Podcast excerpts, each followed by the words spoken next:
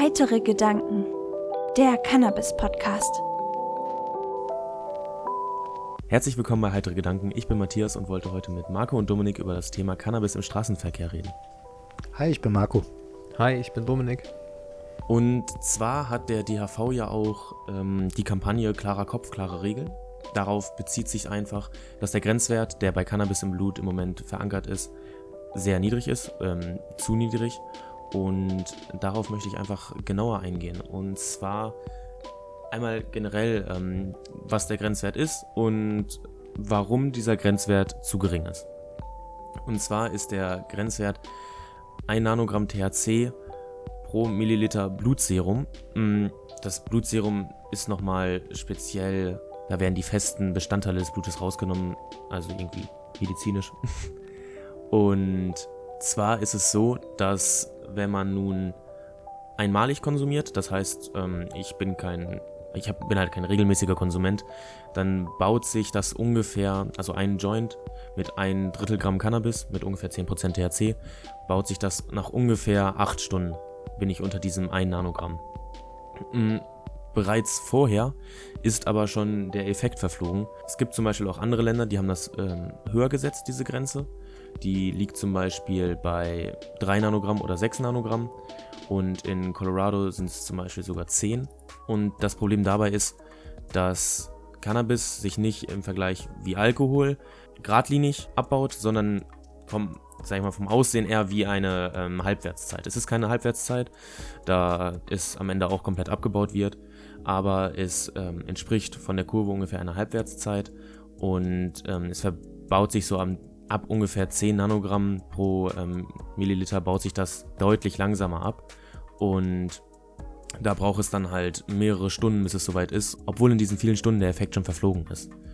Da hat sich nun der DAV mit klarer Kopf, klare Regeln dafür ein oder will sich nun will sich dafür einsetzen, dass es da halt wirklich klare Regeln gibt, weil man hat nun mal auch einen klaren Kopf und das ist halt generell extrem unverhältnismäßig dieses Gesetz.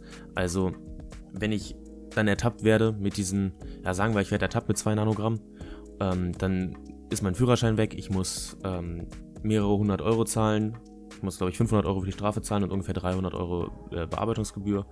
Ähm, dann kriege ich im besten Fall auch noch eine MPU aufgedrückt, weil ich angegeben habe, dass ich vielleicht einmal im Monat konsumiere oder so. Und das ist dann schon regelmäßig? Das ist dann schon regelmäßig und deswegen ist man dann nicht in der Lage, ähm, das Autofahren von dem Cannabiskonsum zu trennen. Und ähm, muss dann, am, muss dann auch noch ein psychisch, äh, psychisches Gutachten darlegen, dass man da halt äh, verantwortungsvoll äh, fährt. Und man muss am Ende sagen, dass man nicht wieder Cannabis konsumiert. Und äh, einige wollen das auch nicht einsehen und dann gibt es den Führerschein halt nie wieder. Das ist halt ein generell sehr, sehr ungerechtes äh, Gesetz. Da ich glaube, ich glaube, keiner von euch hatte durch ein Joint mit einem Drittel Gramm Cannabis mit 10% THC 8 Stunden Wirkung, oder? Nee, eine Stunde vielleicht. Ja, also ähm, die Wirkung des THC und so, die ist äh, relativ schnell verflogen. Auf jeden Fall die entspannende Wirkung, da kommt das vielleicht hin, dass das so 6 Stunden, 8 Stunden vielleicht maximal äh, geht. Aber ähm, ja, äh, da ist halt die Frage, also wo ist man da fahruntüchtig, wo nicht. Und äh, ja, also keine Ahnung. Da gab es auch ein recht cooles Video von äh, Quarks und Co.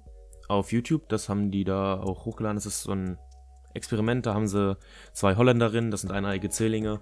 Die eine ist mit Alkohol Auto gefahren, die andere mit Cannabis. Und ähm, beim, bei der ersten Testfahrt hatte die eine ein Glas Bier und die eine halt ein Joint. Und dann war die eine irgendwie als sie gefahren haben bei 6 Nanogramm, da war noch alles in Ordnung gewesen auch.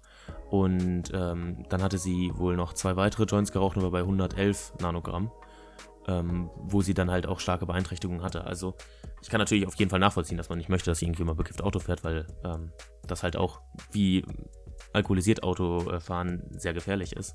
Und jetzt möchte ich gerade einmal auf den Grund eingehen, warum ähm, das Cannabis so lange noch im Blut nachweisbar ist und auch einfach im Blut halt vorhanden ist. Ich weiß nicht, wisst ihr da was? Ne, keine Ahnung. Wenn du sagst, dämmert, also habe ich es bestimmt schon gehört. Also ich, ich gebe erstmal so einen kleinen Tipp und zwar bindet sich ja Cannabis oder THC sehr gerne an Fett. Und ähm, das hat man ja zum Beispiel auch, wenn man sich Cannabis-Tee oder irgendwelches Essen macht oder so, dass man immer sehr Fettiges dazu nehmen möchte. Ja, ähm, das lagert sich nämlich dann auch in den Fettzellen des Körpers ein und auch die äh, Abbauprodukte. Und zwar hat THC zwei Abbauprodukte. Einmal das Zwischenprodukt THC-OH und das ähm, ist also das ist auch noch psychoaktiv. Ähm, das wirkt auch noch. Und dann das inaktive THC-COOH. Und ähm, bei zum Beispiel Urintests, wenn man die abgibt, wenn man angehalten wird, dann wird da auf das THC-COH gemessen. Also das, was auch nicht mal mehr psychoaktiv ist. Einfach nur, um halt zu beweisen, dass du mal Cannabis konsumiert hast. Und dieser Stoff kann auch zum Beispiel nach Sport dann da sein. Du hast, du kannst vor einem halben Jahr einen Joint geraucht haben und jetzt aktiv Sport betrieben haben, um dann sind die Fettzellen äh, haben sich äh, ja sind verbrannt in, und ähm, das THC COH hat sich daraus gelöst und ähm, wird dann über den Urin halt einfach ausgeschieden und du kannst dann Pech haben und bei der äh, Kontrolle halt einfach immer noch negativ auffallen, weil du Sport betrieben hast und sich das halt einfach gelöst hat aus dem Körper. Und das psychoaktive THC-Abbauprodukt bleibt genauso lange wie das nicht aktive im Fett und kann dann auch durch Sport gelöst werden? Also selbst THC kann sich äh, im Fett einlagern, aber das sind dann auch so geringe Mengen. Also das sind dann halt, dadurch äh, entsteht, sag ich mal, diese Halbwertszeit, dass das halt Mengen unter einem Nanogramm sind oder im Mengen im 2 Nanogramm äh, Bereich, dass das halt keine Auswirkungen mehr wirklich hat. Zumindest nach jetzigem Wissensstand. Das ist natürlich auch ein großes Problem, dass Cannabis, dadurch, dass es illegal ist, nicht so weit erforscht ist, einfach weil ja, Mittel nicht unbedingt gegeben werden bei einer illegalen Droge und auch generell ähm, Zulassung dafür zu bekommen, damit zu forschen, äh, schwierig ist.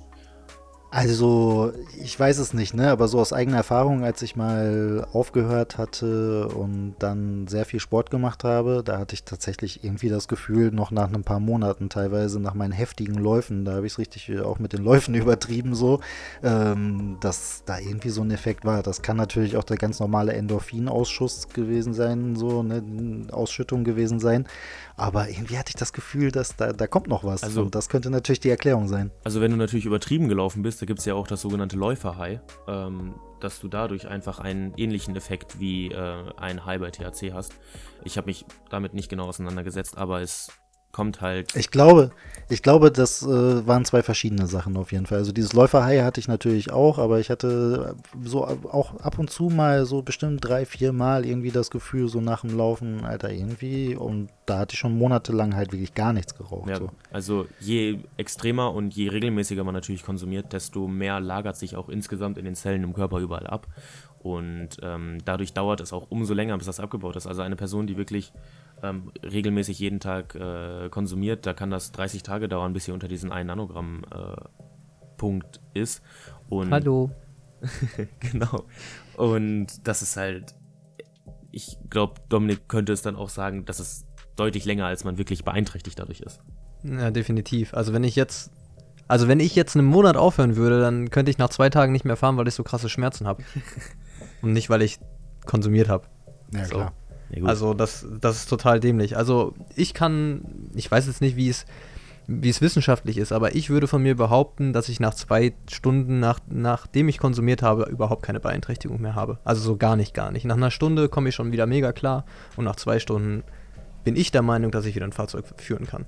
Ja, eben. Also es ist natürlich auch Gewöhnungssache und da, das ist auch hier die Sache mit den Zwillingen, die du da erzählt hast. Ne? Also erstmal stock ich, stolper ich natürlich sofort drüber. Ja, die eine hat ein Bier getrunken und die andere hat einen Joint geraucht. Also okay, was war das für ein Joint? Was war das für ein Gras? Ist das überhaupt vergleichbar mit einem Bier trinken? Wie viel ist die Biertrinkerin gewöhnt so? Wie viel trinkt sie normalerweise? Was ist die Raucherin gewöhnt so? Weißt du, ist sie gar nichts gewöhnt? Ich meine, dann klar, nach, nach ein, zwei Joints und du bist gar nichts gewöhnt.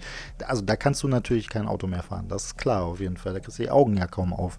Ja. So, aber wenn, aber wenn du medizinisch konsumierst und da ja auch eine gewisse Toleranz hast, so, dann ist das natürlich was ganz anderes. Ja, eben, zumal du ja dich so medikamentieren sollst, dass du nicht beeinträchtigt bist im Leben, sondern dass du teilhaben kannst am Leben. Das willst du damit ja bezwecken. So. Genau. Also das müsste man irgendwie, oder ob es für äh, Patienten nochmal anders geregelt wird, weiß ich nicht.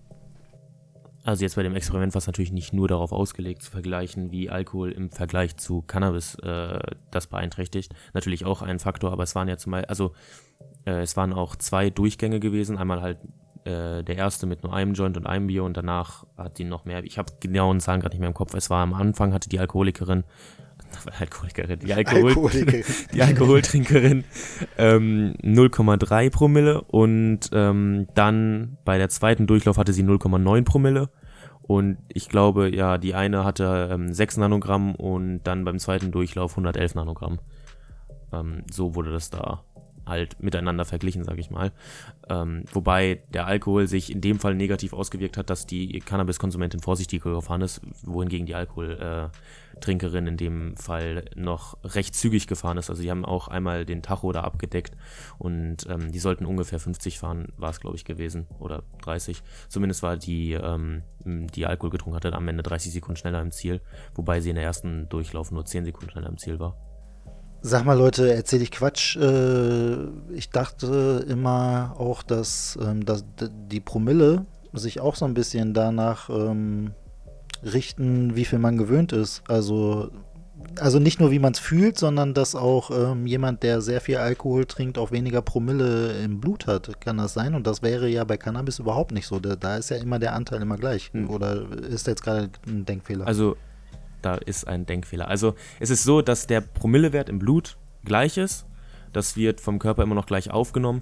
Nur der Körper hat in gewisser Weise einen, halt einen Gewöhnungseffekt. Oder man, bekommt es auch vielleicht einfach nicht mehr mit. Man, ja, man hat sich einfach dran gewöhnt an den Promillewert. Und ähm, Okay. Der man, Körper lernt so zu genau. agieren Man in hat- dem Zustand. man hat nicht mehr die Effekte. Man hat aber an sich immer noch den Promillewert, aber ein, ja, ein Gewohnheitstrinker mit 0,9 Promille wird nicht so starke Auswirkungen haben wie ein, einer, der jetzt gerade sein erstes Bier mit 0,9 Promille trinkt. Guck mal. Ja, habe ich immer falsch gedacht. Ich muss auch gerade noch mal was dazu sagen. Nicht, dass ihr jetzt denkt, dass ich mit meinem medizinischen Cannabiskonsum Auto fahre. Das mache ich natürlich nicht. Aber ich denke, ich bin der Meinung davon, dass ich nach zwei Stunden wieder fahren könnte. Wenn es denn mal vernünftig gesetzlich geregelt werde. So muss Ja. ich mich natürlich immer fahren lassen. Ja. Ja, also was jetzt bei medizinischen Patienten ist, ähm, da ist es noch nicht ganz klar geregelt. Ich habe aber das, was ich bisher rausge oder rausgelesen hatte, ist, dass man am besten entweder von seinem Arzt eine Bescheinigung oder sowas in der Richtung kriegen soll, dass man unter dem Cannabis-Einfluss noch ähm, Auto fahren kann. Und man darf dann auch auf keinen Fall sich noch äh, auf, vom Schwarzmarkt gleichzeitig Cannabis besorgen, weil wenn die Werte dann deutlich zu hoch sind, ähm, auch wenn das, sage ich mal, eine Toleranz noch gibt, dass man vielleicht mal, äh, dass man vielleicht mal eine Blüte mit mehr Prozent THC oder so erwischt hat, aber wenn man wirklich durch den Schwarzmarkt noch mehr äh, Cannabis äh, konsumiert, dann fällt das ja auch in den Blutwerten noch auf. Ähm, und ähm, es ist so, dass man eine psychophysische Leistungsfähigkeit unter Cannabiswirkung, also so ein Gutachten noch machen kann. Oder das muss man, soweit ich weiß, auch machen, wenn man ähm, äh, den Faden verloren. Worauf wolltest du hinaus? Beruflich Auto fährt oder? Nee, einfach nur mit dem medizinischen. Ähm, dass diese psychophysische Leistungsfähigkeit unter Cannabiswirkung recht wichtig ist, wenn man das halt medizinisch nimmt. Damit man halt bescheinigen kann, dass, selbst wenn ich das jetzt aus, äh, wie Dominik zum Beispiel aus medizinischer Sicht nehme, dass ich zum Beispiel einen Gewöhnungseffekt habe, dass ich durch das äh, THC nicht mehr beeinträchtigt bin und ganz normal Auto fahren kann. Also das ist dann halt einfach Gutachten, wo die wirklich testen, wie ja, leistungsfähig bist du überhaupt noch, wenn du high bist oder wenn du äh, das Cannabis konsumiert hast gegen deine Krankheit. Ja. Ja, was ich daran ganz interessant finde, ist zum Beispiel, dass die Ärzte dann sagen, dass sie das nicht nachweisen können. Also zumindest weiß mein Arzt nicht, wie er das machen kann. Ähm, er sagt mir halt, dass er nicht nachweisen kann, dass ich dann ein Auto ähm, fahren kann, also dass ich verkehrstüchtig bin, weil er nicht, nicht weiß, wie es gehen soll. Also kann ich auch selbst nachvollziehen, ähm, seine Problematik.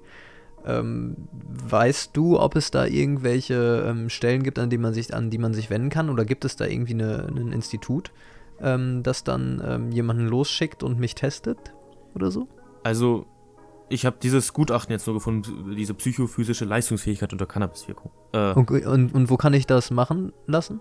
Also die Ärzte wissen halt auch nicht Bescheid über sowas. Das Ja. ist halt auch wieder das Ding so. Warum wissen die Ärzte nicht, was man dann für ein Gutachten machen muss so? Ja, das ist generell Genau. jetzt herauszufinden. Also jetzt auch, wenn man sich jetzt sehr selber damit auseinandersetzt und jetzt habe ich ja gerade dieses Gutachten, sag ich mal, gefunden. Der eine der ist damit halt vor Gericht gegangen und hat dieses Gutachten angebracht und dann wurde ihm Recht gegeben, Mhm. dass ich halt selber dann noch komplett nachgucken muss, wo kann ich dieses Gutachten machen, wo finde ich jetzt einen Gutachter, der das macht. Weil Eben, das ist total Ähm, dämlich.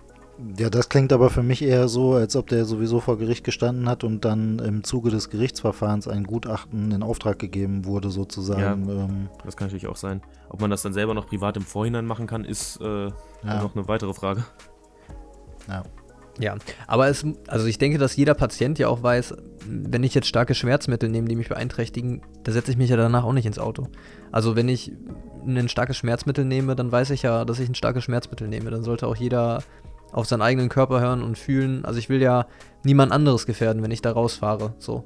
Was ich mit meinem Körper mache, ist immer noch meine Sache, aber wenn ich mit äh, einem Auto fahre und ähm, bin beeinträchtigt im Führen des Fahrzeuges, dann schade ich ja anderen Menschen damit und das sollte mir ja jedem bewusst sein. Ich weiß jetzt nicht, wisst ihr das, inwieweit ein Arzt dazu verpflichtet ist, wenn er euch Schmerzmittel gibt, zu sagen, dass ihr nicht Auto fahren dürft? Oder äh, wird einfach damit gerechnet, dass man sich die Packungsbeilage durchliest? Weiß ich gar nicht. Weil das wäre zum Beispiel auch so ein Punkt, dass der Arzt das vielleicht sagen müsste oder so.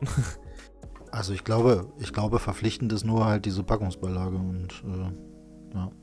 Also wenn der Arzt jetzt jedes Mal dazu sagen äh, muss, was man alles nicht darf mit dem Medikament, auf jeden Fall, dann ist es bei den ganzen Nebenwirkungen, die Medikamente so haben, auf jeden Fall eine lange Sitzung. ja, natürlich, aber ich meine, wenn man jetzt zum Beispiel ja Augentropfen bekommt, dann, also zumindest mein Augenarzt sagt mir dann, ich darf die nächsten paar Stunden dann kein Auto fahren. Also sowas. Ich zum denke Beispiel. mal, wenn das so krasse Fälle sind, dann wird das bestimmt gesagt.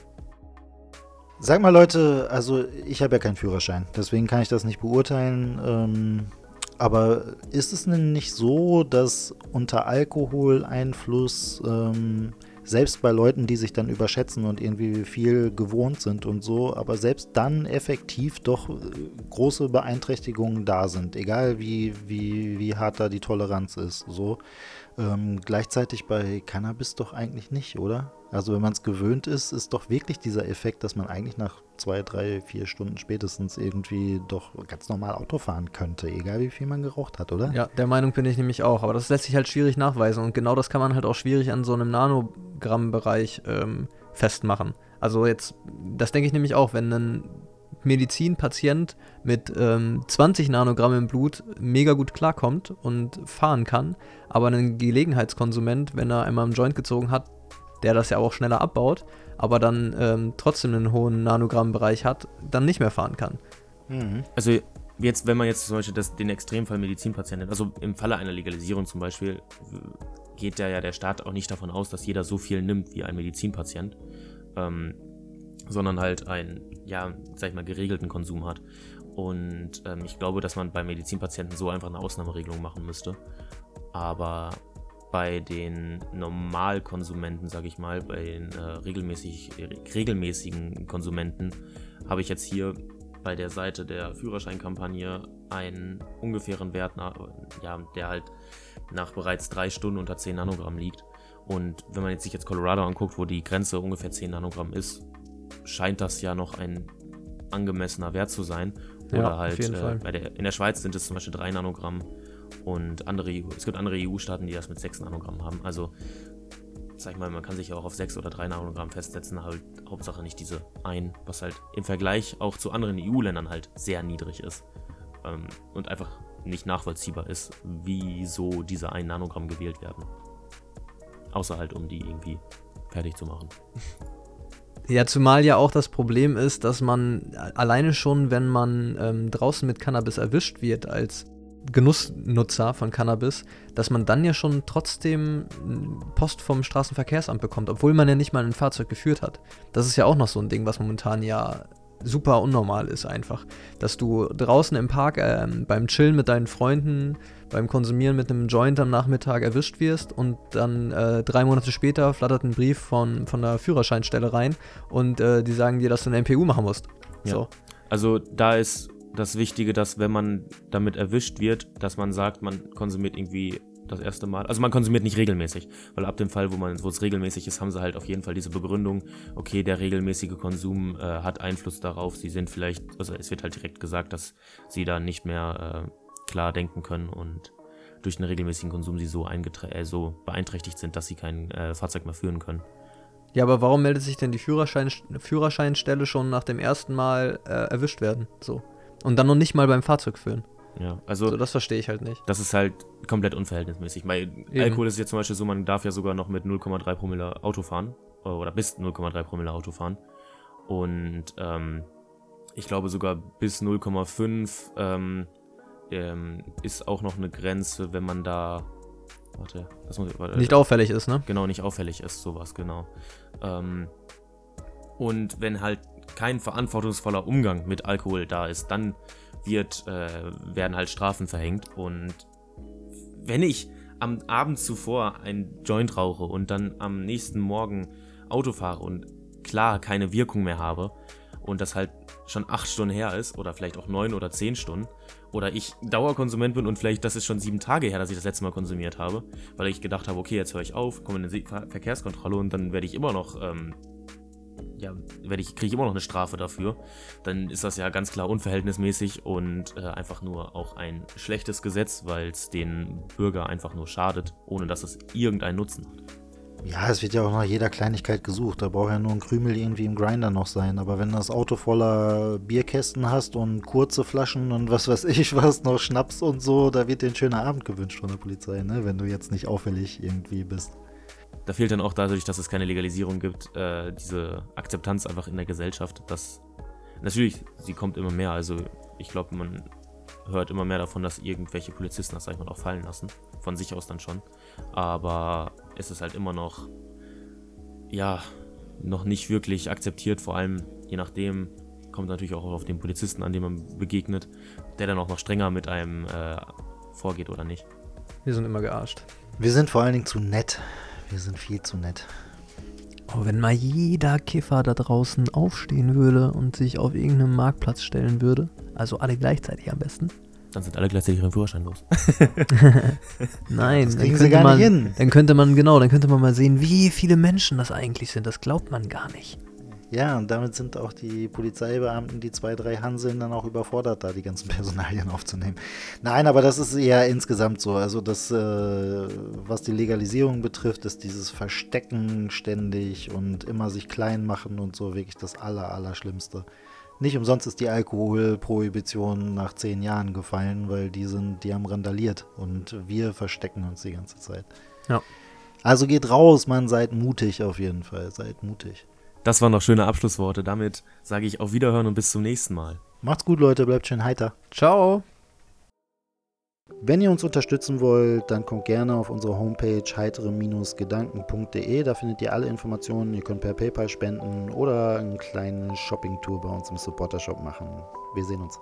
Denkt auch dran, uns zu abonnieren, uns zu liken, uns weiter zu empfehlen, wenn ihr Menschen über Cannabis aufklären wollt. Wir freuen uns über jeden Zuschauer, den wir haben und auf YouTube kommen immer noch ein paar extra Videos, die nicht in Podcast-Form sind.